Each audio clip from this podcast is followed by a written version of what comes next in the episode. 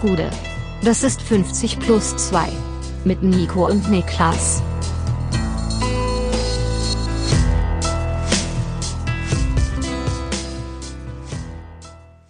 »50 plus 2 Champions League Rückblick. Mein Name ist Nico Heimer und bei mir sitzt der Mann, der bei E IAFC 24 alle Männer diskardet, Niklas Levinson. Was geht ab?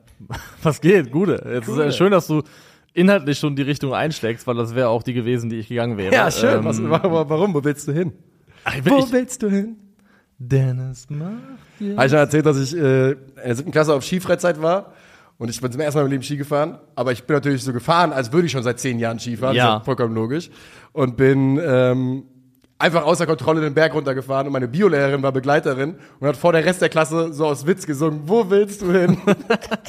Die Geschichte kommt mir bekannt vor. Ich Hab habe glaub schon mal erzählt, vielleicht ne? schon mal gehört, ja. ich glaube, aber ich, das, äh, hab, ich das Gefühl, ich habe die schon einmal das kann man heute nicht, heute nicht mehr ausschließen. Das ist, ist zu viel passiert. passiert.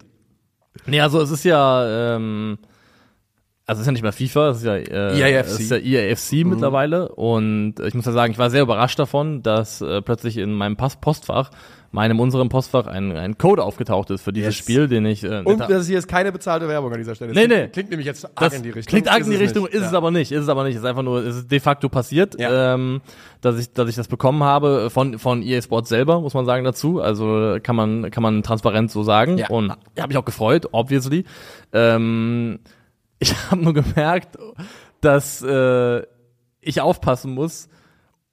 Oder meine These war ja lange, nicht ich bin das Problem, sondern das Spiel. Und die These gerät dann ins Wackeln, wenn ich, wie gestern geschehen, meine allerersten beiden Spiele mache. Und im ersten Spiel, was ich gewinne, drücke ich der Person, gegen die ich gewinne, schon den Griddy rein. Ja, und, das ist äh, dann schwierig. also, da, da musste ich, ich bin von mir selber erschrocken, Ja. dass ich halt gemerkt habe, okay, es ist Spiel 1. Das war in dem Fall wirklich Spiel 1 in FIFA oder in EA, EAFC 24. Und du bist schon wieder hier, du bist schon wieder an dem Punkt angekommen, wo du jemanden Griddy drucken möchtest.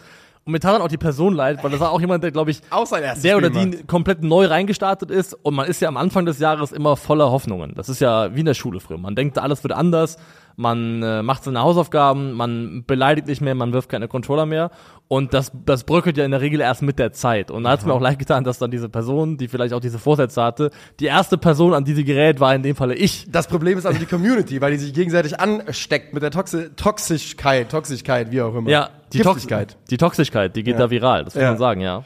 Ja, so ist es. Ähm, aber gut, du bist also schon drinnen und Ja, aber also ich bin drinne, ich habe reingeschaut, das war ganz nett und ich muss sagen, also dieses wir haben so ein Evolutions-Feature sieht ganz cool aus.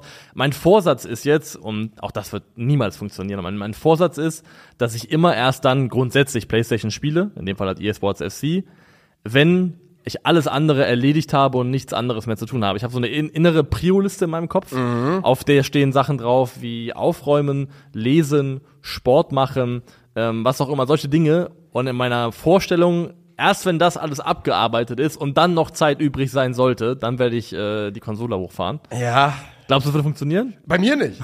aber ich bin auch wirklich, ich bin auch, ich halte nichts für größeren Quatsch als diese Selbstoptimierung und also es ist absolut gut. Ich könnte das einfach nicht. Ne? Es ist gut, wenn man das durchzieht und so. Weil ich bin ja zum Beispiel ein fauler Sack. Ich mache ja keinen Sport. Ähm, aber ich bin kein Freund davon, immer dieses, man muss dem hier, man muss das, man muss grinden und erst muss man das gemacht haben und es ist nie Platz für eine Belohnung und so weiter. Ich will einfach mein Leben chillen. So ist es bei Ja, mir. ist ja auch in Ordnung. Also ich glaube auch, dass das Hamsterrad der Selbstoptimierung eines ist, in das man sich nicht bereitwillig reinstecken sollte. Ähm, oder nur aus triftigen Gründen. Aber ich finde schon, weil ich mache ja gerne Sport, Ja, ich ist ja mag es, wenn meine Wohnung aufgeräumt ist, ich lese auch ganz gerne, aber Sport machen, lesen sind halt im Verhältnis vor allem halt für unsere ähm, bildschirmverseuchten Gehirne. Sehr, sehr gut. Ja, Aktivitäten, wo die Überwindungsschwelle, das zu machen, größer ist, macht dann aber trotzdem meistens Spaß. Und ich finde schon, dass man irgendwo einen Mittelweg finden kann aus, ich bin der absolute Grindset-Hustler und ich darf zu keiner Sekunde in meinem Leben Spaß haben. Mindset, Alter. Ähm, Was ein Begriff. ja, Grind. Ich habe gestern erst den Begriff des Crunch auch äh, nochmal erklärt bekommen oder kennengelernt. Auch, Du meinst die Bauchtrainingsübung oder Nee, Crunch im, im Arbeitsumfeld. Was ist das? Das ist das, was die bei was? Was ist das, äh, Papa Ari? bei CD, CD Projekt gemacht haben beim Release. Ich habe gestern eine Doku, kann ich hiermit empfehlen, in der CD. ARD Mediathek über Cyberpunk. Ich kenne diese Wörter. Ach, okay. Ja, ich kenne diese Wörter nicht. Ja, ja, genau, die haben Cyberpunk gemacht. Und die haben so ein bisschen nochmal den, den damals katastrophalen äh, Release Mhm. aufgearbeitet. Und da ähm, war immer die Rede vom Crunch. Und der Crunch bedeutet nichts anderes, und das ist auch ein Zitat aus dieser Doku, als dem Projekt gehört dein Leben. Und äh, alles, alles, alles andere wird untergeordnet, Okay. egal wie du daran zerbrichst, egal was du machst. Und Furchtbare Einstellung, sowas. Klingt nach einem guten Gameplan für langfristige Gesundheit und Zufriedenheit. Ähm, Das ist- das ist absolut Nee, aber alles, was ich sagen wollte, ist, ich glaube, es gibt einen Mittelweg zwischen, ich darf, ich kann nur hasseln und äh, Arbeit, Arbeit, Arbeit und 0,0 Anspruch an sich selber haben, irgendwas Produktives auf die Beine zu stellen. Also aber irgendwo, schaffst du es denn? Hast du, also, das ist bis Tag, das ist Tag eins, was soll ich dir okay, erzählen? Okay. Ja, ich Also- weiß ja nicht, ob, du, ob, die, ob die Regel schon länger besteht oder ob die jetzt erst mit dem neuen Spiel. Ich, hab, Spiel ich war die ist. letzten Monate raus. Das ja, muss Ja. man auch sagen, ich war letzten Monate komplett raus. Das hat ist auch gut, weil dann kann man wieder so ein bisschen frisch reinstarten. Hätte ich jetzt wirklich bis zum letzten Tag FIFA 23 gespielt, glaube ich, wäre einfach meine Toleranzschwelle ein bisschen Das kann niedriger. sein, ja. Wir gucken mal, wir gucken mal. Wir sind ja nicht hier deswegen, wir sind eigentlich hier, um über den realen Fußball zu sprechen. Yes. Und der wurde gespielt in der Champions League, ähm, Spieltag 1 der Champions League. Genau. Vier deutsche Mannschaften waren am Start. Wir können aus Transparenzgründen gleich zum Start sagen, eine dieser deutschen Mannschaften erwähnen wir kurz. Sie Hat heißt 3-1 gewonnen, äh, Leipzig. Heißt Leipzig und hat Boys Bern 3-1 gegen Bern gewonnen, Deckel drauf. Ähm, da, wo wir nicht über Leipzig reden müssen, in Anführungszeichen, da tun wir es auch nicht. So ist es. Und gehen stattdessen rüber zu äh, PSG gegen Dortmund, die am Dienstagabend gespielt haben. Der BVB war zu Gast in Frankreich und hat dieses Spiel äh, mit 2 zu 0 verloren. Yes, 2 zu 0 verloren, war über den gesamten Spielverlauf die schwächere Mannschaft. Ich glaube, das kann man ganz klar so sagen. Und hat einen Angsthasenfußball dargeboten, wie man es von einer deutschen Spitzenmannschaft in der Champions League lange, lange nicht gesehen hat, glaube ich. Also Dortmund ist halt normalerweise, also Leipzig war jetzt auch mal im Halbfinale in den letzten Jahren, in einem Corona-Jahr, aber eigentlich ist Dortmund nach Bayern die zweite Patrone, die der deutsche Fußball hat, um in der Champions League irgendwas anzurichten und ein bisschen Fußabdruck zu hinterlassen. Der geht in der Regel, was ja auch okay ist, nicht über Achtel- bis Viertelfinale hinaus, Ja. aber er ist zumindest da, um was den BVB, finde ich, über lange Jahre ausgezeichnet hat ähm, und zuletzt immer, immer weniger wurde, hier und da mal wieder aufgeblitzt, ist, dass man, auch wenn das Ergebnis am Ende nicht gestimmt hat, man vielleicht verloren hat, man inhaltlich, also im Spiel selber, auf Augenhöhe mitspielen konnte mit teilweise den größten Fußballmannschaften dieser, dieser Welt Europas. City also, letztes Jahr, PSG, gerade gegen solche Teams sah der BVB in den letzten Jahren eigentlich immer noch mal besser aus, als man es ihm zutrauen würde. Genau das. Sie sahen besser aus, als man es erwartet hätte, aber auch da würde ich sagen, gab es so ein, so ein schleichendes Abbauen. Also ich erinnere mich vor allem, also die letzte Saison, in der ich den BVB auch auch spielerisch extrem stark auf dem Schirm hatte, war, glaube ich, 16, 17. Das war das letzte Tucheljahr. Ähm, Sechs Jahre her oder so. Also nee, man muss, man muss sagen, die erste Favre-Saison war auch stark. Es Ja. gab auch zwischendrin sehr gute BVB-Phasen. Aber da, ich erinnere mich sehr prägnant daran, weil das war diese Gruppenphase, als man Gruppenerster wurde in der Gruppe mit Real Madrid Mhm. und äh, gegen Real diese beiden wilden 2-2-Spiele hatte, wo André Schürrle im Heimspiel getroffen hat, dieses fantastische Tor, einer seiner wenigen großen BVB-Momente. Und im Rückspiel hat, glaube ich, ähm, mindestens ein Tor Aubameyang gemacht. Da haben sie nach 2-0 Rückstand in Bernabeu noch 2-2 gespielt. Weiß ich, war ich parallel ähm, bei Brügge gegen äh, Kopenhagen im Stadion. Ähm, Letztes Jahr aber auch gegen City in zwei Spielen 0-0, 2-1 verloren und wirklich sich ordentlich achtbar verkauft. 2021, als dann, glaube ich, Terzic für Favre übernommen hat, hat man auch gegen City zweimal 2-1 verloren, aber war auch ordentlich in den Spielen drinne. Das Problem ist, für mich sah Dortmund am Dienstag aus wie, und das ist kein Disrespect, aber als ob PSG gegen Celtic, gegen Roter Stern, gegen irgendeine Mannschaft aus Top 4 gespielt hätte. Also Dortmund sah aus wie eine Top 4 Mannschaft und das ist in meinen Augen nicht der Anspruch, den Borussia Dortmund haben sollte. Dortmund hat dieses Spiel bestritten mit, ob das die Maßgabe war, ist eine andere Sache. Ich sag, wie es aussah, da muss ich auch, da muss ich dann auch in dem Augenblick müssen wir nicht über Taktik reden, wir müssen überhaupt nichts, wir müssen gar nicht in die Tiefe gehen. Rein vom Zuschauen sah das aus wie eine Mannschaft, die von Anfang an Angst hatte, die nicht verprügelt werden wollte und, und das finde ich das Schrecklichste, null Ambitionen, null ernst gemeinte Ambitionen nach vorne hatte. Die wollten, es sah aus wie eine Mannschaft, die Hauptsache nicht fünf Dinger kassieren will. Ja, schon. Also es wurde ja auch ein, also ein konservativerer Spielansatz gewählt. Also Dortmund hat dann gegen Freiburg gab es die Umstellung zwischenzeitlich im Spiel. Hier sind sie mit einer Fünferkette gestartet, auch mit der, die ich in dem Was läuft schief bei BVB vorgeschlagen hatte ursprünglich mit Schlotterbeck, Hummels und Süle als Dreierkette, was ich auch per se nach wie vor keine schlechte Idee finde. Ähm, hatten vorne Adeyemi und Malen als Sturmduo aufgeboten was ich in sich schon nicht ganz nachvollziehen kann. Also Daniel Malen sollte und, kann auch gerne spielen, weil er ist aktuell einer der wenigen Ja. BVB-Offensivspieler, die sich auf einem vernünftigen Niveau präsentieren. Aber Karim Adeyemi hat bisher nichts geliefert, um das irgendwie zu rechtfertigen. Gleichzeitig kam Niklas Füllkrug ja rein gegen Freiburg und hat in diesem Doppelsturm-Setup mit Malen Ja. ja. auch das zwischenzeitliche 2 zu 2 vorbereitet und man wusste bei Füllkrug, okay, es wird sein erstes Champions League-Spiel überhaupt. Der wird da entsprechend äh, geil drauf sein und darauf brennen. Und vor allem das Problem ist mit Malen Adeyemi, hast du im Prinzip nur den Weg hinter die Kette nach vorne. Ähm, direkt in die Spitze, in die Tiefe kommen, weil Malen Adiemi, keiner von den beiden machte gegen Skriniar oder Marquinhos irgendwie einen hohen Ball fest, im Regelfall. und wenn du einen Füllkrug daneben stellst, hast du halt auch mal eine Option, dass der man Ball festmachen ja. kann und dafür sorgen kann, dass der Rest der Mannschaft nachrückt und die Option hast du dir in der Startelf zumindest so genommen. Spieler wie Donje Malen sind dafür ja wie gemalt, ja.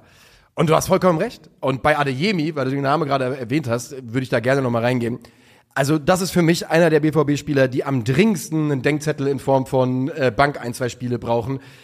Ich, vielleicht liegt es auch darin, dass mir seit ein paar Tagen Adeyemis TikToks mit seiner Frau, Freundin immer reingespült werden.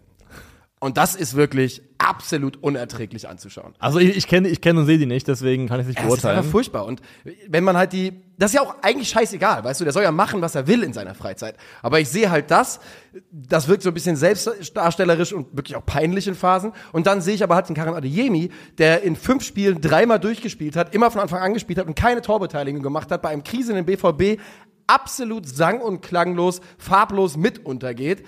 Ähm, bei einem Spieler, der 35 Millionen Euro gekostet hat oder sowas vor der letzten Saison, bei dem man eben erwarten sollte, dass er versucht zumindest voranzugehen. Und ich sehe nicht mal den Versuch bei Karim Adeyemi. Den sehe ich auch nicht. Er ist aktuell, also ist es der Adeyemi, der beim BVB letztes Jahr begonnen hat, nicht der Rückrundenspieler. Der Hinrunden-Adeyemi ist es sozusagen und ähm, der liefert keinen Mehrwert. Deswegen, ich bin auch der Meinung, ähm, fürs nächste Spiel sehe ich nicht und wüsste ich nicht, warum man Platz haben sollte. Jamie Bino Gittens hat es nach Einwechslung sogar noch ganz ordentlich gemacht, hat den Abschluss, glaube ich, an den Außenpfosten ja, gehabt, genau. nach Vorlage Marco Reus. Ähm, von daher, es gibt für mich keine Gründe dafür, warum Adeyemi im nächsten Spiel am Wochenende dann in der Bundesliga in der Startelf stehen sollte. Ich hoffe, es passiert nicht. Dazu haben sich andere ausreichende angeboten. Ähm, ja, in der Bundesliga übrigens zweimal von Anfang an, aber von mhm. den fünf Pflichtspielen dieser Saison drei über 90 Minuten, hab gerade nochmal nachgeschaut. Ja, also trotzdem, es reicht einfach nicht. Der, der, die Sample Size ist jetzt auch groß genug zu sagen, aktuell kein großer Mehrwert vorhanden und ähm, technisch unsauber, nicht gut im Kombinieren, also von daher, der ist wirklich überschaubar, was er dir eben gibt auf ja. dem Platz. Und man muss dazu sagen auch, also erstmal, wenn du dieses 5-3-2 spielst und dann aber so passiv gegen den Ball bleibst, wie der BVB das geblieben ist, dann sage ich ganz ehrlich, mach's von Anfang an, wie es zum Beispiel Union gegen Real gemacht hat. Zieh einen aus der vordersten Reihe nach hinten, machen 5-4-1 draus oder variiert zwischen 5-4-1, 4-5-1 und sorg vor allem dafür, dass das Mittelfeld nicht so leicht zu überspielen ist. Aber wenn du, wenn du so lasch und äh, zahnlos gegen den Ball anläufst, dann mach lieber, sorg dafür, dass der Block stabil steht, weil ja. so war es auch für PSG sehr, sehr einfach, Dortmund zu überspielen es gibt ja diesen Wert ähm, Passes per Defensive Action, der besagt, also wie viele ähm, wie viele Pässe erlaubst du einem Gegner, bevor du ähm, im Aufbau, bevor du in irgendeiner Form das Ganze mit einer Defensivaktion deinerseits unterbricht. Und ähm, PSG hatte da äh, 21. Also, also 21 Pässe im Schnitt konnten die spielen, bevor, ja, der, bevor der BVB irgendwas dann äh, unterbrochen hat. Und das ist einfach viel zu passiv, zu, zumal du halt in diesem Setup dann entsprechend auch Lücken angeboten hast. Top 4 das, du sagst es, das sind die Zahlen einer Top-4-Mannschaft. Äh, Top 4. Top, das F ist wichtig. Das ist wirklich, das, ist, äh, geht schnell verloren.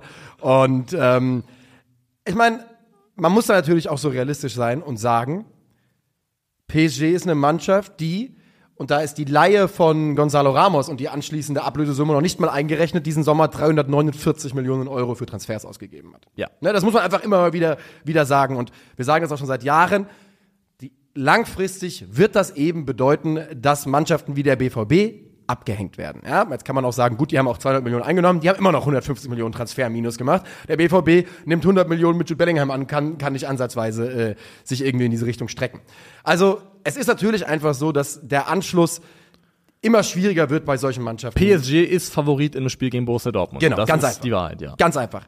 Und dennoch, diese Form der, der also sich, der BVB hat nichts angeboten in diesem Spiel. Und wenn ich Dortmund-Fan wäre und erst diese Leistung gesehen hätte und dann Matthias Sammer gehört hätte und dann Aki Watzke gehört hätte, hätte, mir würde das Blut in den Adern kochen. Dazu muss man einmal sagen, PSG kriegt einen Elfmeter. Ja. Handelfmeter gegen Niklas Süle. Ah ja, wir können hier zum zehntausendsten Mal die Kassette Handelfmeter abspulen. War für mich kein Elfmeter. Ich weiß nicht, was Süle da machen soll. Also, nee. wieder mal klassischer Fall von, soll er sich die Arme abschrauben. Also, es, es bleibt dasselbe, was für mich auch übrigens gilt beim Elfmeter, den der FC Bayern kriegt gegen United. Da, also es klaffen einfach da, die Größe des Vergehens und das Strafmaß klaffen einfach zu weit auseinander. Es ist, also wenn man es so als Vergehen bezeichnen möchte, aber es liegt in beiden Fällen in meinen Augen keine Absicht vor. Es sind in meinen Augen auch beides relativ natürliche Handhaltungen in den Kontexten, in denen sie passieren. Und dass das Produkt davon eine Torchance sein soll, die in, das jetzt gesagt, in 7,7 von 10 Fällen letztendlich in, zum Tor führt. Ja. Ähm, da stimmen bei mir die Verhältnismäßigkeiten einfach nicht. Und es ist natürlich auch Gift in so einem Spiel, wenn du dann in Rückstand gerätst gegen eine Mannschaft wie PSG, die Ja. vor aktuell auch von Luis Enrique trainiert wird, weil die sind natürlich auch meisterlich dann darin, mit Ballbesitz zu verteidigen, weil den Ball zirkulieren lassen, das kann diese Mannschaft letztendlich und dann wird es auch extrem schwierig, vor allem wenn du dann aufmachst, haben sie ja noch mit Kolomwani, der noch am schwächsten war, aber trotzdem Kolomwani, Mbappé und Dembele einfach auch brutale, Brutale. Bedrohungen in den Umschaltmomenten. Das ist dann auch schwierig einfach. Ja, das ist es. Und ähm, der BVB darf gegen PSG verlieren, der BVB darf auch 2-0 gegen PSG verlieren, aber guckt man eben auf den, DFB, äh, den BVB diese Saison und in den letzten Wochen, ist das ein weiterer Schritt in eine Richtung, die einem einfach nicht gefallen kann. Ist eine Frage der Art und Weise letztendlich. Ja. Also das 2 zu 0 Du kann dir da passieren, verlieren. darfst da verlieren, aber die Art und Weise ist entscheidend. Vor allem, das muss man mal betonen, PSG ist in der aktuellen Saison jetzt noch kein unschlagbares Superteam. Die sind in der Ligue 1 auf Platz 5 mit 8 Punkten aus 5 Spielen. Die haben gerade äh, am Wochenende zu Hause 3 zu 2 gegen Nizza verloren. Ja. Und das ist auch ein guter Quervergleich, dieses Spiel, weil Nizza und BVB hatten beide gegen PSG eigentlich dieselbe Menge Ballbesitz. Ähm, ich glaube 32, 33 Prozent, beide Mannschaften. Das soll ich mal sagen. Der BVB hat 32% Ballbesitz in Ja. diesem Spiel. Aber das, das finde ich sogar gar nicht schlimm, weil Luis Enrique ist besessen von Ballbesitz. Ich, ich, will, ich erwähne es nur, weil es natürlich für BVB-Verhältnisse, ich wüsste nicht, wann der BVB das letzte Mal äh, unter 35% Ballbesitz hätte. gegen City wahrscheinlich, ja. Wahrscheinlich gegen City, ja. Ähm, aber es ist okay, weil Luis Enrique ist besessen davon und von den 800 Pässen, die seine Mannschaft spielt, sind 500 in der eigenen Hälfte, die keine Sau Ja. interessieren. Ähm, deswegen, das ist in meinen Augen sogar in Ordnung. Der springende Unterschied ist, haben eben gesagt, hier Passes per Defensive Action, 21 hat der BVB im Schnitt PSG zugestanden, hatten insgesamt in diesem Spiel drei hohe Ballgewinne. Nizza bei selber Menge Ballbesitz hatte den äh, Passes per Defensive, Passes per Defensive Actions, langsam, ich schreibe mich in Rage, äh, 12,9, also signifikant weniger und neun Ballgewinne im, äh, im Aufbaudrittel des Gegners. Weil Nizza, wenn man sich das Spiel anschaut, die haben auch verteidigt aus einem wechselnden 4-5-1, 5-4-1 heraus, aber situativ den Mut hatte, konsequent PSG ganz vorne im Aufbau, wenn die Abschluss hinten hatten, flach hinten raus, Mann gegen Mann zuzustellen und ins Risiko zu gehen, weil das Risiko ist natürlich da, dass du in einen Umschaltmoment erwischt wirst. Aber Nizza hat äh, mutig Mann gegen Mann gepresst und ist dafür in diesem Spiel auch belohnt worden. Und das ist ein Mut, den erwarte ich ja auch von Borussia Dortmund. Und wenn halt eine Mannschaft wie Nizza das machen kann, die definitiv eine Kategorie unterm BVB einzuordnen ist, dann, dann verschwinden auch für mich die Ausreden. Weil wenn andere Teams das können, dann kann das auf dem Papier der BVB auch. Und dass es möglich ist, das haben andere Teams in der Saison bereits gezeigt. Und deswegen PSG ist nicht unschlagbar. Und diese Angsthasenart aufzutreten, die ist einfach sehr enttäuschend gewesen. P äh, Nizza natürlich mit äh, Teremoffi vorne drin. Ja. Einem Spielertyp, der dem BVB gestern auch gut zu Gesicht gestanden hätte. 1,88, 100% Kopf Kopfballduelle gewonnen. Äh, einfach eine Kante vorne drin, der dir eben genau das geben kann, was du gerade eben schon mal erwähnt hast. Der Bälle festmachen kann und vorne ein Fixpunkt sein kann, an dem sich die anderen orientieren können und um dem sie anderen äh, herum spielen können. Hatte der BVB nicht und geht hier ordentlich baden, aber ich möchte noch kurz über Aki Watzke auch sprechen. Oder willst du wir noch... Willst, Nee, nee, willst du ist in Ordnung, ja. Aki Watzke hat ja nach dem Spiel gesagt, ähm, Aki Watzke hat nichts anderes gemacht, als den Saisonstart schönreden. Er hat gesagt, wenn wir den Schnitt halten, landen wir bei 68 Punkten, das ist da, wo wir immer sind, und dann ist doch alles gut. Aki Watzke ist auch der Typ, der mehr als einmal gesagt hat, wir wollen einen Platz besser werden als letzte Saison. Der BVB ist der Verein, der seit Jahren sagt, wir wollen, ne, wir wollen eben nicht da bleiben, wo wir immer sind. Es ist nicht das Ziel, 68 Punkte zu machen, sondern eben zu attackieren. Und für mich ist das ein, eine sehr, sehr bedenkliche Entwicklung, weil sich jetzt diese Situation schönreden, und das ist das, was Watz gemacht, ist in meinen Augen das Schlimmste, was du tun kannst. Was ist das für eine Form der Außenkommunikation von deinem Zweier-Punkteschnitt zu fabulieren, ähm, wenn du gespielt hast äh, gegen Bochum, Heidenheim, Yep, Köln. Köln und äh, Freiburg? Yep. Und also das ist ja gemessen an den Gegnern ist es ja eindeutig zu wenig. Da ist es ja, Schöne ist es ja die, es ist schöne Rederei und das Schlimme ist sogar, es tut mir leid, ich glaube sogar, wenn der Trainer ein anderer wäre, mit dem diese emotionale Verbandung nicht so von, von Watzkes Seite so groß wäre, würde er in der Form auch nicht kommunizieren, würde er vielleicht sogar eher den Finger in die Wunde legen und Anspruchshaltung an die Mannschaft stellen, an den Verein stellen. Aber das ist einfach eine Art der Kommunikation. Das ist Verliererkommunikation. Ja. In meinen Augen ist es Verliererkommunikation. Ist es auch. Und ich bin eh schon an dem Punkt, wo ich sage, egal ob das DFB oder BVB ist, ähm, It's, it's over. Also- die Watzke-Zeit muss bald enden. Prime Watzke ist lange vorbei. Ja. Und äh, für beide, glaube ich, gilt, für beide Organisationen gilt, je früher diese Zeit endet und man da wirklich auch an der Spitze einen Umbruch kriegt von den Persönlichkeiten her, vom Gesicht her, desto besser ist es. Weil, also, er, er tut niemandem einen Gefallen. Und wenn man auch beim BVB drauf guckt, was jetzt in dieser Sommerpause passiert ist, wir haben ja ne, vieles davon sind Gerüchte und Geschichten, aber man es, es fügt sich ja schon so ein bisschen im Bild zusammen, dass Terzic den Königstransfer von Alvarez gew gewetot hat, den gesagt, wollte er nicht. Ähm, Xavi Simmons wollte Sebastian Kehl gerne holen, da konnte man sich nicht einigen ähm, auf, auf eine, da ist jetzt kein Trainer schuld, ne, aber Ja. das ist zumindest ein Transfer. Wenn Kehl sagt, den finde ich super, wir wollen aber mit Kaufoption, da sage ich, der denkt richtig für einen, B- für einen Genau, BVB Sportdirektor. richtig, Hat sich auch zerschlagen, aus welchen Gründen auch immer. Und ne, das Gesamtbild BVB, was man einfach, was ich einfach bekommt, ist eine Mannschaft, die schlechter geworden ist, einen Sportdirektor, der ähm, sich scheinbar nicht durchsetzen kann, ein Trainer, der wahrscheinlich zu viel Macht hat, weil er den Rücken hat von Aki Watzke. Und Aki Watzke ist wirklich inzwischen ja an, am Rande zur Selbstdisqualifikation. das ist kein funktionales Dreiergespann, was der BVB da hat, weil ähm, eine Person, Watzke in dem Fall nochmal über beiden anderen steht in der Entscheidungskompetenz und aber offensichtlich einen klaren Liebling hat, so würde ich das mal plakativ Ja. formulieren. Und das ist einfach keine Grundlage, auf der du langfristig vernünftig arbeiten kannst. Es geht nicht. Es geht nicht. Du kannst, du kannst im, du kannst natürlich Lieblinge haben, das lässt sich gar nicht vermeiden, aber wenn du die eben so behandelst wie Lieblinge und das über einen längeren Zeitraum, dann wird das offensichtlich und das hat für den Verein katastrophale Folgen und deine Aufgabe ist es, sich um diesen Verein zu kümmern. Und du bist ja schon lange, schon seit Spieltag eins, wenn nicht schon seit Ende letzter Saison auf dem Anti-Terzic-Zug unterwegs, bist ja schon, schon weit und lange gefahren, Ja. also einmal um die Welt und zurück. Und ja, ey, auch dieses Spiel wieder, der Zug wird nicht langsamer. Nee, der wird, auch nicht, der wird nicht langsamer. Jetzt kann man aber am Ende sich dahinter verstecken, dass es PSG war, dass es nur 2 zu 0 war. Das Ja, sieht formell in. Ordnung aus. Aber es wird so sein. Und dann lassen die wir jetzt mal am Wochenende vielleicht dann eben doch zu Hause Wolfsburg schlagen. Dann haben sie plötzlich Ja. aus fünf Spielen elf Punkte. Dann sieht's alles hast Wolfsburg geschlagen, eine Mannschaft, die selber vorne drin ist, fühlt sich also gut an. Fühlt sich gut an. Und also das, das Problem ist, immer an so möglichen Kipppunkten kriegen sie noch gerade so die Kurve, dass es ausreicht, um daran festzuhalten. Freiburg war jetzt auch so ein Beispiel Zum dafür. Leben zu wenig, zum Sterben zu Genau viel. das ist es, weil, weil das Freiburg-Spiel war ja auch formell kein gutes Spiel. Du hast zwei Standards, du hast einen Platzverweis, der das Spiel kippen lässt. Du holst dann eben den Sieg, den du gebraucht hättest, aber vielleicht wäre es einfach mal gut, wenn man irgendwann auch dieses Pflaster einfach abreißt, aber man redet da ja eh gegen eine Wand. Also man kann, man kann das ja Woche für Woche wiederholen. Ja. Ich glaube, solange der BVB nicht wirklich sportlich ähm, um komplett in die falsche Richtung Wir läuft, müssen irgendwo im Winter auf 6, 7 stehen, 8, 9. ich, ich glaube eher 8, 9, 10. Also ich glaube 6, 7 reicht nicht mal. Ja, also ich glaube, ja. Platz 8 abwärts müsste der BVB stehen, damit das wirklich mal ein ernsthaftes Thema werden würde. Und daran glaube ich persönlich einfach nicht. Ich auch nicht. Wir gehen weiter. Yes. Und wir gehen zu den deutschen Debütanten. Union Berlin stellt sich vor auf dem auf der höchsten internationalen Ebene der europäischen Champions League und das ja beim größten Verein der Welt, Real Madrid. Du hast richtig gesagt, wir haben uns ja gestern zusammengeschaut. Du kriegst keine bessere und passendere Bühne für deinen ersten Auftritt in der Champions League, als zu Gast zu sein im Bernabeu. Auch noch im neu gebauten, als, also renovierten, als Ja. erste Mannschaft dort zu sein. Das äh, ist schon eine ordentliche Geschichte und die Unioner, glaube ich, liefern uns schon ziemlich genau das, was wir erwartet haben, oder?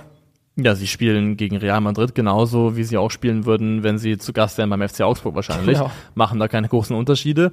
Wobei, da haben sie es eben leicht angepasst in ihrer Ordnung gegen den Ball, weil Union kennt man ja normalerweise auch im 5-3-2 und die haben Geraldo Becker sehr auffällig nach eins nach hinten gezogen in die Mittelfeldreihe, in die zweite Reihe. Behrens ist alleine vorne angelaufen und man hat vor allem darauf geachtet, dass man äh, Real Madrid möglichst gut daran hindert, äh, durchs Zentrum zwischen den Linien durchzuspielen, da eben die vier Leute gab, die das auch recht eng zugestellt haben. Und fürs Pressen und fürs Rausrücken waren dann eben primär die Außenverteidiger zuständig, wenn der Ball dorthin rausgeraten ist. Also Kompaktheit äh, gegen den Ball war oberstes Gebot. Und das funktioniert lange sehr, sehr gut, denn Union hält das 0 zu 0 bis Minute 93, 94. Ja, und kassieren dann mit einem absoluten Ping-Pong-Tor das 1 zu 0. Das tut natürlich brutal weh und so spät ist einfach sehr, sehr ärgerlich. Man muss aber trotzdem sagen, dass Real vorher so viele Chancen hat und so viele Möglichkeiten und das ist entweder Frederik Rönno oder ich glaube dreimal Aluminium, Aluminium, ja. das äh, Union da rettet. Man kann also durchaus sagen, dass dieses Tor sich angebahnt hat. Es hat sich mehr als angebahnt und es ist auch absolut und hochverdient, dass Real Madrid dieses Spiel am Ende gewinnt, wenn es auch knapp formell war, nur mit 1 zu 0. Am Ende hat sich so ein bisschen die Frage gestellt, weil beides sind ja Mannschaften, denen ich attestieren würde, im Besitz ähm, der dunklen Künste zu sein. Beide? Findest du nicht? Also auf anderen Levels, auf Ja, ja, anderen, doch, anderen doch. Regionen, aber Union ist eine Mannschaft. Safe. Ich bin mir bei Real, ich würde bei Real ist es halt, sind es für mich keine dunklen Künste mehr. Das ist einfach Real Madrid. Also ich finde Weißt schon. du, was ich meine? Aber damit, also du hast recht, die haben es beide. Real ist absolut eine Mannschaft. Wir müssen nur an Champions League gegen City vorletzte Genau, Saison der letzte denken. Champions League von Real, Ja. der war schon in meinen Augen arg auf, Auf auf, auf. Voodoo-Basis. Ich sag nur, für mich ist es also. einfach real. Die sind halt schon immer in der Lage gewesen, Mannschaften zu schlagen, die besser spielen als sie. Genau, aber ich finde, also beide Mannschaften haben dieses Phänomen in sich, dass Union Punkte holt oder auch Spiele gewonnen hat in der Bundesliga against all odds Ja. und gegen jegliche statistische Wahrscheinlichkeit. Und Real Madrid kann das und konnte das auf einem ganz anderen Niveau in der Vergangenheit auch. Und war die Frage, wer hat ein bisschen mehr dunkle Magie? Und in dem Fall ist einfach Real Madrid, weil das Tor ist halt wirklich einfach Pech. Jekyll will klären, schießt äh, Kral an den Rücken und dann, hat, dann ist auch Bellingham Man kann wirklich, derjenige, der richtig steht. man kann kaum erzählen, wie dieses Tor gefallen ist. Man kann es kaum wiedergeben mit diesem Doppelabpraller von Kral zu Bellingham. Und ja, Jude Bellingham mit dem nächsten 90 plus Siegtor für Real, Alter. Der hat, der hat auch Glück auf seiner Seite. Der hat richtig schwarze Magie. Also, weil das muss man ja wirklich sagen, das ist ja, du sagst ja auch gerne und zu Recht, äh, immer Glück ist Können. Ja. Das stimmt ja auch. Aber das kann ja niemand planen. Äh, niemand, niemand kann planen, dass die sich da gegenseitig anschießen und du dann den Ball vor die Füße kriegst. Das ist dann einfach auch Glück. Und davon hatte Jude Bellingham wirklich jetzt nicht zu wenig in den letzten Wochen. Jude Bellingham, wenn man jetzt seine Pflichtspiele für Real Madrid durchgeht. Tor im ersten, zwei Tore Vorlage im zweiten, Tor im dritten, Tor im vierten. Dann äh, Tor und Vorlage für England gegen Schottland, dann gegen Sociedad am Wochenende Stinker, nichts und dann gegen äh, Real Madrid, äh, gegen Union Ja. den Siegtreffer gemacht. Ähm, ja, In seinem ersten sechs, sieben Wochen Real Madrid jetzt schon eine größere Legacy als Eden Hazard. 100 Prozent.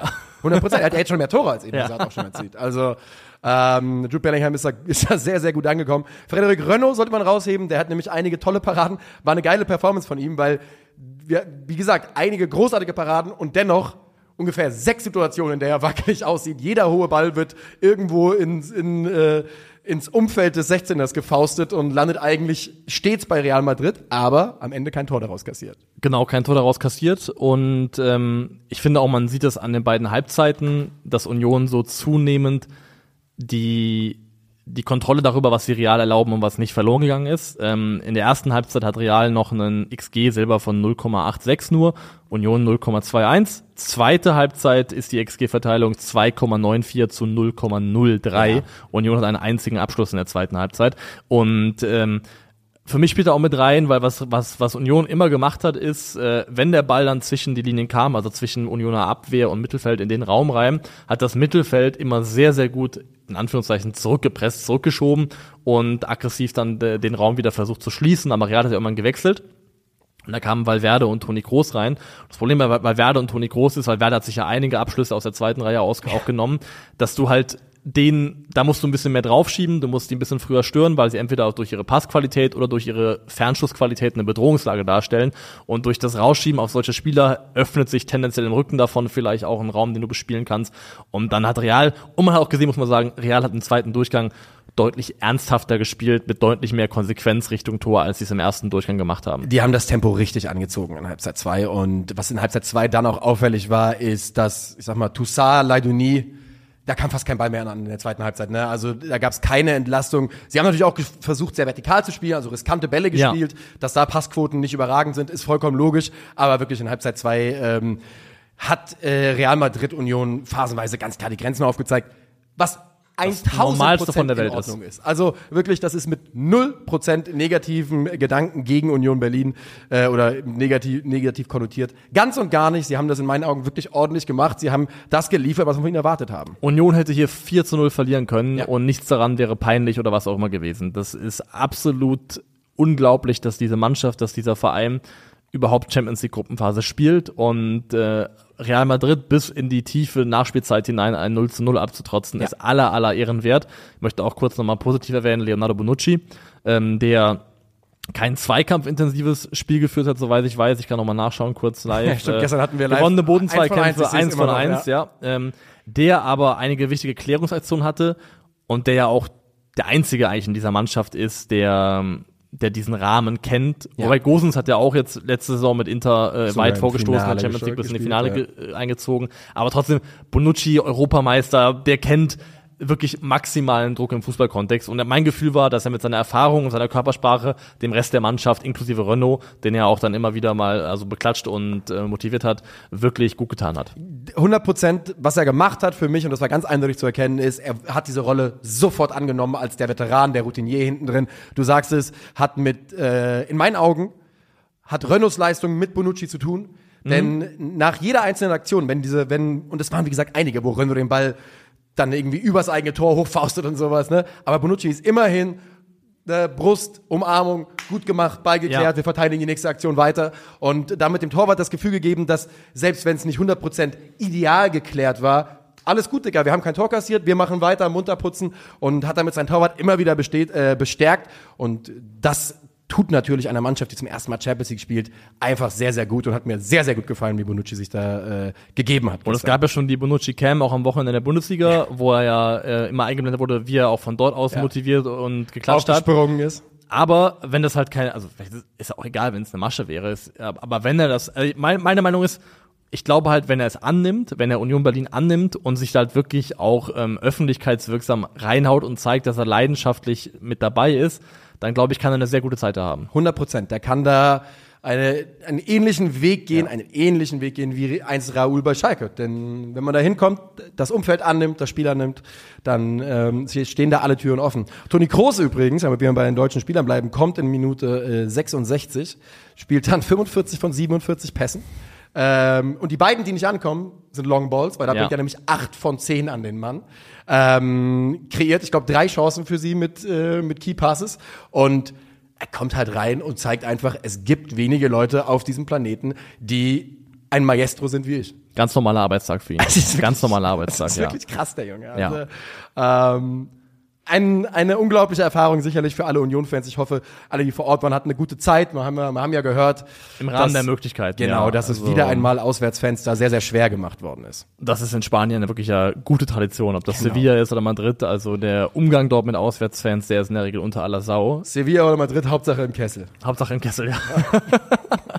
ähm, letzter Satz von mir zur Union ist, die wenigen Momente, die sie hatten, wo eine Umschaltsituation möglich gewesen wäre oder wo man auch vielleicht sogar ins Umschalten kam, aber dann die Flanke nicht gepasst hat, da war eine Szene sehr symbolisch für mich von Geraldo Becker, Yes. wo ich sage, den Ball spielt er, weil er nachgedacht hat. Genau. Das ist eine Flanke, weil er nachgedacht hat. Und Da läuft im Rückraum, ist nämlich irgendeine Union, ich weiß gerade nicht wer, komplett frei. Volland oder sowas kann es ja, genau, Volland sein, ist ja. es. Der beschwert sich nämlich dann. Volland. Ähm, und du merkst halt, dass er selber auch weiß, er läuft gerade nicht den Flügel runter in der WWK-Arena, sondern im Bernabeu. Ja. Und das hat so ein bisschen äh, gewogen auf den Schultern, glaube ich. Das hat man gemerkt. Einmal in 90 Minuten gibt's diese Situ- Situation für Union wahrscheinlich. Und wenn er der, wenn diese Gewissheit reinkickt, dann ähm, kann es natürlich, kann's natürlich auf einem lasten. Und ich glaube, so war das bei ihm. So. So. Akte Union machen wir zu. Yes. Und wir gehen zur letzten Akte des Tages, die Akte FC Bayern. FC Bayern gegen Manchester United. Endstand in einem Spiel, das definitiv sich nicht angefühlt hat wie ein solches, aber mit einem 4 zu 3 endet. Die Bayern gewinnen 4 zu 3, sollte man dazu nochmal sagen. Ähm, davon fallen drei Tore in äh, Minute 88, 90 plus 2 und 90 plus 5. Ja. ähm, das heißt, vorher steht es relativ lange 3 zu 1. Wir gehen ein bisschen durch. Leroy Sané bleibt, bleibt in Topform, macht das 1 zu 0. Äh, Vorlage von Harry Kane, der den Ball da sehr schön prallen lässt. Generell haben wir gestern gesehen, das Zusammenspiel Kane und Sané, liebe Bochumer, zieht euch warm an am Wochenende. Das, Weil gucken. die, die fangen richtig an zu kochen gerade. Nee, das sieht gut aus und ähm, Leroy Sané ist und bleibt damit einer der, also vielleicht das belebendste Offensivelement des FC Bayern, wo man Bester mal sagen Bayern, muss, Bayern ähm, Offensivspieler diese Saison. Die Saison auf jeden Fall. Jamal Musiala hatte dann auch einen guten Tag hinten raus, hat dann auch ähm, sein, seinen Moment gehabt beim zwischenzeitlichen 2 zu 0 Jahr, wo er erstmal gegen Casemiro auftritt, den komplett stehen lässt und dann auf die Grundlinie durchgeht und einfach diesen Musiala-Magneten hat. den ähm, ganz wenige Fußballer haben, aber es gibt ihn, weil man fragt sich halt gefühlt mindestens einmal pro Spieltag, wie kann das sein, dass der da am Ball bleibt? Und Du hast den Ball gerade verloren, wieso ist er an deinen Füßen? Wieso, Genau. wieso, wieso bist du jetzt plötzlich drei Meter weg von dem Gegenspieler mit Ball am Fuß? Wie ist das passiert? Und ich glaube, das muss erklärbar sein, auf irgendeine Art und Weise, dass der kognitiv einfach schneller ist, Ja. dass der irgendwie den Fuß wieder rauskriegt, aber weil es ist ja wirklich so. versteht den Ball besser. Ja, er, versteht, wirklich den er versteht, Ball besser. Er versteht den Ball besser. Das trifft sogar sehr, sehr gut, weil es gibt so oft diese Dribblings, wo man gefühlt denkt, der Ball muss weg sein, aber er hat ihn irgendwie doch noch. Und einer von diesen Momenten ist da. Er liegt zurück in den Rückraum zu Serge Gnabry, der dann das zwischenzeitliche 2 zu 0 macht. Und dann sieht es eigentlich ganz gut aus für die Bayern, die mit diesem 2 zu 0 auch in die Pause gehen. Aber recht schnell nach Wiederanpfiff äh, macht United dann äh, den Anschlusstreffer in Persona von Rasmus Heulund. Genau. Da haben sie ähm, einen hohen Ballgewinn erzwungen. Äh, Ballgewinn erzwungen. Ich glaube, das ist dann Rashford und Casemiro, die es Yes. durchspielen. Der Ball kommt zu Heulund, er nimmt den Abschluss, hat ein bisschen Glück, weil Kim den relativ unhaltbar abfälscht. Und dann sieht es kurz so aus, als ob United zurück in diesem Spiel wäre. So ist es. Äh, Casemiro, äh, eh gestern natürlich wahrscheinlich der beste United-Spieler, aber das Nein. kommt ja auch Auf daher. gar, nein, auf gar keinen Fall. Wer, wer war der beste United-Spieler gestern? Ist mir egal, aber auf gar keinen Fall Casemiro, der war scheiße. Laut allen Statistiken. Wer, wer, aber wir nennen mir einen, der besser war. Wer- Ich sag ja nicht, dass er gut war, aber er war gestern der Beste. Also, ich muss mal kurz in die Aufstellung reinschauen, wenn mir spontan einfallen würde, aber Casemiro als gut zu bezeichnen, würde ich auf gar keinen Fall zulassen. Ey, dann nennen wir jemand anderen. Ich bin absolut bereit dazu. Ich würde halt sagen, er hat zwei Tore gemacht gestern. Ihm wurde über das zweite, glaube ich, noch zugesprochen dann. Ne? Also, äh, er war ja auch Kopfball ganz normal. Also ja, ich, ich wüsste nicht, wer sonst sein soll. Also er macht zwei Tore, aber er macht in der Kon Kernkompetenz, die er spielen soll, trotzdem ein Scheißspiel. Ey, ich also, sag, ich habe nicht gesagt, dass er gut war. Ich habe gesagt, er war der beste United-Spieler. Ja, da muss man vielleicht. Vier also, von sechs langen Bällen, 87% Passquote, 10 von 4 gewonnene äh, Ground Duels ist nicht, nicht berauschend Ja, für einen. Äh, vier von zehn. Und da, also das Problem ist, er hat die Kernkompetenz dessen, was er machen soll, in meinen Augen nicht erfüllt. Er wird da, wie gesagt, von Musiala stehen gelassen beim zweiten Tor und betreibt dann auch auf dem Weg zurück komplett nur Ballwatching, Augen nur auf den Ball, kein Auge für Gegenspieler oder für den Raum. Deswegen, sonst hätte er auch sich vielleicht mal in Richtung Serge Gnabry bewegen können im Vorfeld. Und ich, also meine Bilanz ist nach dem Spiel, sobald Amrabat fit ist, ist in meinen Augen Casemiro ein Kandidat für die Bank. Ja, wir werden es erleben. Äh, also gestern kam für mich der Wechsel von Christian Eriksen war auf jeden also war auch derjenige, den ich rausgenommen hätte. Da ich fand Eriksen gestern, aber bei Eriksen muss man auch wirklich sagen, der ist auch einfach. Wie alt ist Eriksen inzwischen? 42, 43? Also 31. Ja, guck, da der ist wirklich erst 31, Ja. wirklich? Ja. Das kann ich nicht glauben. Ja, aber also ich, bei Eriksen denke ich mir immer, ich finde er 31. er ist jünger als du. Der ist jünger als ich. Junge, der sieht aber guckt aus in also gestern athletisch. Ich meine, er war nie athletisch, ne? Das muss, man- muss man so fair sagen. Wobei, wobei, was er war und was er eigentlich noch bis vor kurzem gewesen ist, ist ein sehr ausdauernder Läufer. Ja, ja, ich meine mit Athletik, Also, aber jemand, der mit Dynamik über Dynamik, Dynamik, Sprint, Fall. Sprinttempo, was auch immer nicht, aber er war ein sehr laufstarker, laufintensiver Ja. Spieler eigentlich immer Zeit seines Lebens. Bei ihm denke ich mir halt immer, ich finde es einfach generell krass, dass er wieder auf dem Level spielt Ja. und spielen kann, nach dem, was da passiert ist. Ähm, und die Rolle, die er da ehrlicherweise hat, ist auch nicht ideal für ihn, die er da irgendwie auf so einer Doppelsechs spielen soll. Ähm, in meinen Augen halt ein klarer Achter. Wie gesagt, United fehlt so ein bisschen der Verbindungsspieler von hinten nach vorne raus und Casemiro kann das in meinen Augen nicht auf dem äh, zufriedenstellenden Niveau liefern. Deswegen haben sie, glaube ich, auch Amrabat geholt. Und klar, er macht zwei Tore, Casemiro, und dann Ich versuche wirklich auf Krampf jemanden zu finden, der gestern besser war, aber statistisch gibt's kein anderer, gibt's keinen Spieler her. Da muss er allein einfach wegen den zwei Toren muss er Ja, dann den die Knock Offensiven haben halt zu sehr in der Luft gehangen, Ja. ähm, um da irgendwie in Frage zu kommen für. Heute und Rashford hast du schon ein paar Mal angekreidet, dass da das Zusammenspiel noch nicht so gut ist. Diesmal hat's einmal funktioniert. Ja. Ähm, aber es gab auch gestern wieder ein, zwei Situationen, wo man sich wünschen würde, dass da vielleicht der Pass früher kommt. Ja, die Bezeichnung Graveyard Shift, die wurde äh, Ja. in Bezug auf äh, Stürmer für United-Spielen angewendet zuletzt und die passt ganz gut, weil du kriegst wirklich aktuell nicht viel geliefert. Also Heulund hat ja auch irgendwie, spielt elf Pässe in dem Spiel, also Ja. das sagt ja auch was darüber aus, wie oft er überhaupt an den Ball gekommen 17 ist. Ballkontakte. 17 Ballkontakte, also wirklich ähm, noch aus relativ wenig mit dem Tor noch relativ viel gemacht, würde ich sagen. Vielleicht findest du keinen, äh, keinen anderen als Casemiro, aber für mich ist eher sichtbar geworden im Spiel, dass Casemiro in meinen Augen zumindest im aktuellen Setup Teil des Problems ist, auch bei Da, United. da muss ich dazu sagen, dass ich einfach, das war mein erstes United-Spiel, Ja. das ich diese Saison gesehen habe. Von daher kann ich nichts zur Problematik in, im, im Gesamtsetup United sagen. Was ich sagen kann, ist, dass der FC Bayern hier ein Spiel absolviert, das am Ende vom Ergebnis einfach enger ist, als es sein müsste. Denn die Bayern machen übrigens auch kein gutes Spiel, will ich mal an der Stelle sagen. Für mich, in meinen Augen zumindest. Sie machen halt, was sie halt machen, ist, sie, und das ist dann auch wieder eine absolute Qualität, ist, sie können halt zuschlagen, wenn sie es müssen. Ja. Und sie sehen auch so aus in diesem Spiel, als keine Ahnung, es fühlt sich so ein bisschen an, wenn das ein K.O.-Spiel wäre, dann machen die da vielleicht auch sechs Tore und äh, kassieren zwei weniger. Also ist zumindest auch irgendwo bezeichnend, klar, den, den Handelfmeter kriegen sie dann, aber es ist ja auch dann so bei dem 3 zu 2 so von Casemiro, dass danach sofort Matthias Tell Ja. zusticht. Also immer wenn Brillant United, übrigens. äh, brillantes Tor. Also die, die, die Wachheit, mit der der reinkommt, die Gier, die der mitbringt, um in fünf Minuten Ja. eben doch einen Impact zu haben und sich anzubieten und die, ähm, die Bereitschaft und die Demut, mit der er auch kommunikativ diese Rolle als Joker annimmt, absolut 10 von 10. Also der Junge hat ganz offensichtlich, die, Yes. was, was auch immer für eine Mentalität du brauchst, um dich bei einem Verein wie beim FC Bayern nachhaltig durchsetzen zu können, Mathis Tell hat sie. Und bei Mathis Tell bewegen wir uns jetzt auch langsam in einem Bereich, wo die Argumente dafür ausgehen, dass er immer nur zehn Minuten von der Ja. Bank kommt. Ne? Denn äh, zuallererst mal, muss man ja auch mal sagen, er ist jemand, der, ähm, also der immer Alarm macht, wenn er reinkommt. Und der einfach wichtige Tore macht, wenn er reinkommt für die Bayern. Also es ist ja auch nicht so, dass der immer nur reinkommt und äh, das, das 4 zu 0, 5 zu 0, 6 zu 0 macht. Der macht gegen Gladbach den Siegtreffer, der macht gegen Leverkusen, äh, äh, bereitet er das, den, den vermeintlichen Siegtreffer, der später Ja. dann äh, das 2-2 war vor. Gegen äh, United stellt sich heraus als entscheidendes Tor, weil das Spiel geht 4 zu 3 aus. Also es ist wirklich kein Spieler, dem man vorwürfen könnte, der kommt nur rein gegen müde Gegner und äh, macht dann unwichtige Ist Tore. kein Stat-Paddler. Nee. Das kann man wirklich nicht sagen. Und das Tor ist, auch wir reden über Mentalität, aber die der, Annahme und der also Abschluss. der Lauf, ähm, der. Lauf, der Kontakt, der Abschluss, äh, alles drei ist Weltklasse. Ja. Ein Tor auf absolutem Top-Niveau, was er da macht. Ähm, schöner Ball von Kimmich auch, ein Kimmich Trademark-Ball, kann man an der Stelle, glaube ich, sagen. Nee, aber du hast recht damit, finde ich auch, dass die Bayern an sich aber kein so überzeugendes Spiel machen. Ich würde sogar sagen, ich habe mir heute Vormittag nochmal die erste Halbzeit angeschaut, dass United eigentlich fast bis zum ersten Tor ähm, ein gutes Spiel macht, Ja. gut drin ist und auch die äh, sogar gut geärgert kriegt, die, die Bayern. Das Problem, was die haben, ist, dass also bei Kane haben wir, glaube ich, am Wochenende drüber gesprochen, dass er sich halt sehr oft fallen lässt und das dann auch so ein bisschen fehlt als Anspielstation, manchmal bei hohen Bällen.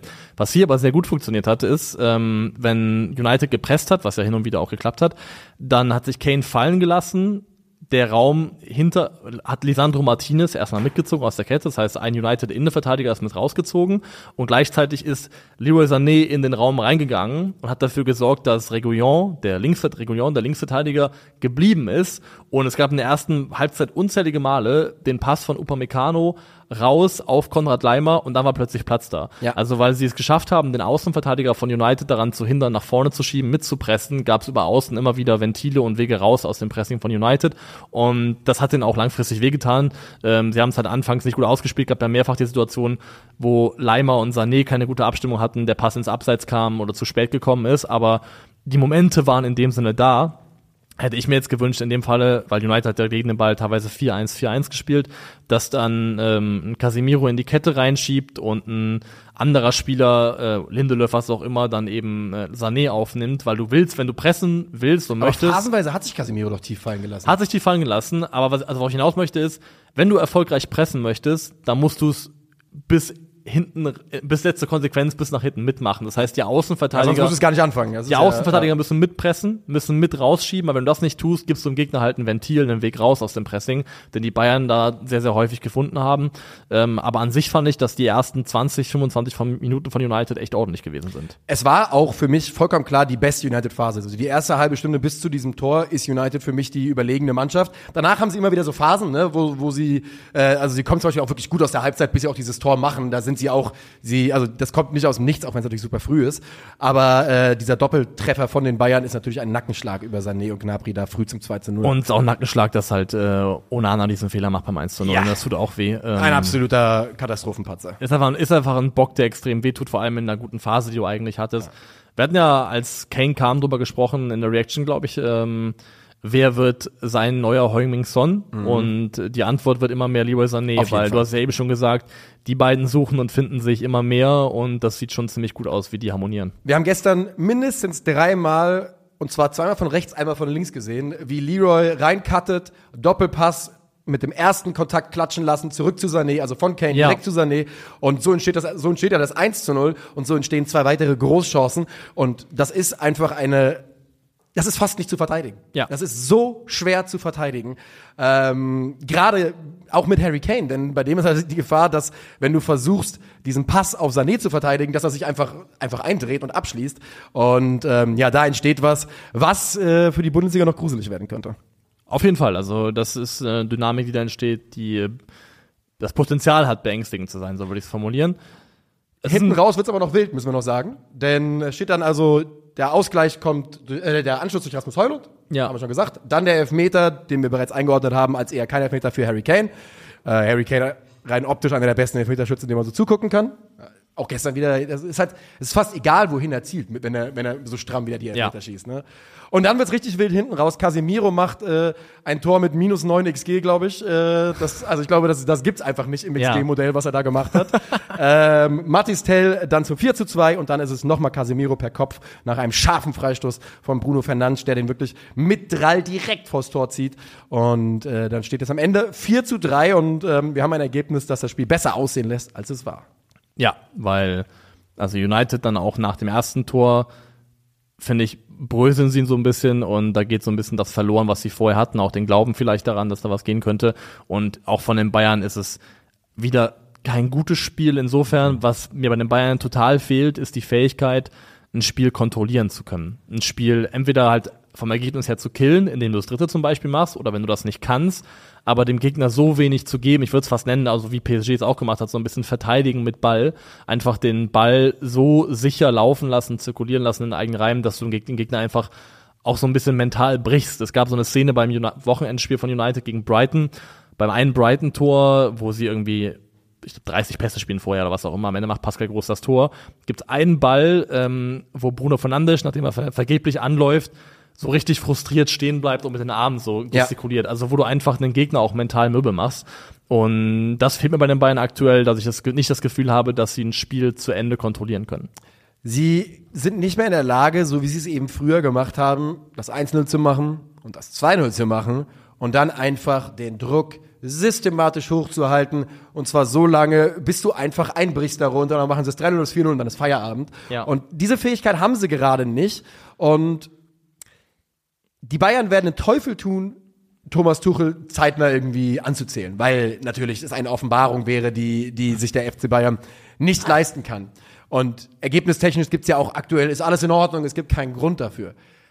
Aber wir kennen den FC Bayern auch und die Stimmen werden nicht leiser werden, solange man so halt nicht diesen ganz souveränen Fußball spielt. Und Es wirkt auch nach wie vor auf mich nicht so, als hätten sich Trainer und Mannschaft richtig gefunden. Trainer, Mannschaft und äh, auch Vorstand. Ich glaube, das ist ein Spannungsfeld aktuell, das äh, die Bayern so nicht, nicht haben kommen sehen. Und wir waren ja beide beim, beim Wechsel von Nagelsmann auf Tuchel haben wir gesagt, es macht halt Sinn, weil Tuchel ein Top-Trainer ist. Ne? Also Ja. wenn, wenn, wie Hassan Also- Salihamidzic gesagt hat, die Nagelsmann die Kabine verloren hat, wenn das stimmt, macht der Transfer zu Tuchel Sinn, ist ein Top-Trainer.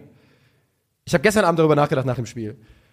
Hassan Salihamidzic hat dem, hat dem FC Bayern, glaube ich, geschadet auf eine Art und Weise, wie es seit langem niemand gemacht hat. Seit langem niemand gemacht hat. Das, der Worin, worin liegt der Hauptschaden? in, der, in dem Trainertransfer. Das war einfach ein Fehler, glaube ich. Also, Es war ein Fehler. Guck man dir die ja- Statistiken man- vorher, nachher an. Ne? Es, ist, es ist ein Bruch in diesem Bayern-Spiel, der drin gewesen, der, wenn die Bayern jetzt nicht dieses Jahr ultimativ erfolgreich sind mit Tuchel, dann ist eh wie immer alles egal, wer trifft, hat recht. Ja. Dann wird einfach mit jedem Monat, der so weiterläuft wie aktuell, dieser, dieser Wechsel halt unverständlicher.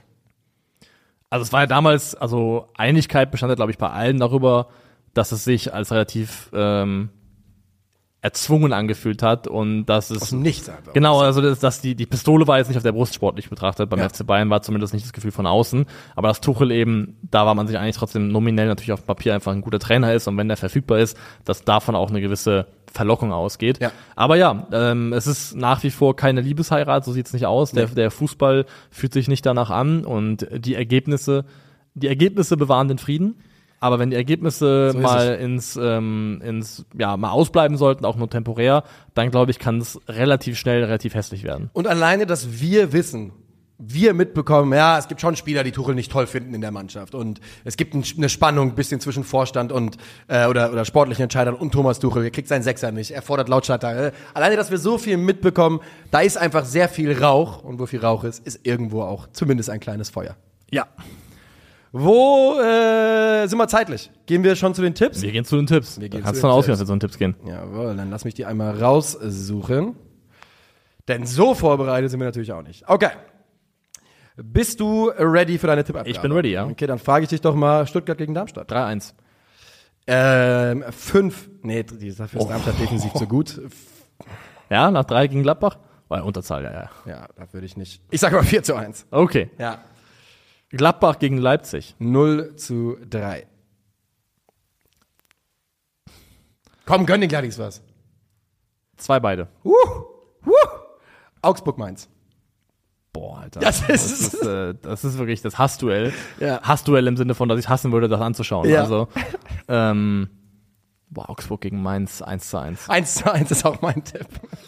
Bayern gegen Bochum. Ich glaube, das wird unschön und da sage ich 5 zu 1. 4-0. Ja. Dortmund gegen Wolfsburg. Ja. Die werden das irgendwie nach Hause bringen. 2-1 Es Dortmund. wäre typisch, ne? Komm, äh, ähm, 1-2 Wolfsburg. Nee, aber ich glaube gar kein bisschen dran eigentlich. Ist eingeloggt? 1-1. 1-1. Okay, 1-1, fair enough. Ähm, Union gegen Hoffenheim. Der Härtetest auch für Hoffenheims äh, schmutzige Tricks in dieser Ja. Saison. Und für Union wäre es ein richtiger Fehlstart, wenn die hier nicht gewinnen. Und ich glaube aber, sie werden gewinnen und zwar 2 zu 1 zu Hause. Ich sag 1 zu 2. Ja, ich hatte, ich war kokettiert. Du hast So ein ja Gefühl habe ich, Ich so ein hatte Gefühl auch. habe ich, ich, ja. hab, ich verstehe das Gefühl. Ja. Also ich habe die, die Energie spüre ich auch. Topspiel am Samstagabend, äh, live bei Culture Berlin. Werder Bremen gegen den ersten FC Köln. Das werden die Kölner für sich entscheiden. Und zwar mit 0 zu 1. 2-1 Werder. Leverkusen gegen Heidenheim. 2-0. 3-0. Und zum Abschluss des Spieltags Eintracht Frankfurt gegen den SCF. Bei Gott, ich weiß nicht wie, aber die Eintracht gewinnt 2-1. Gehe ich mit. Sehr schön. Das war's für heute. Herzlichen Dank für eure Aufmerksamkeit. Wir hören uns wieder am Montag.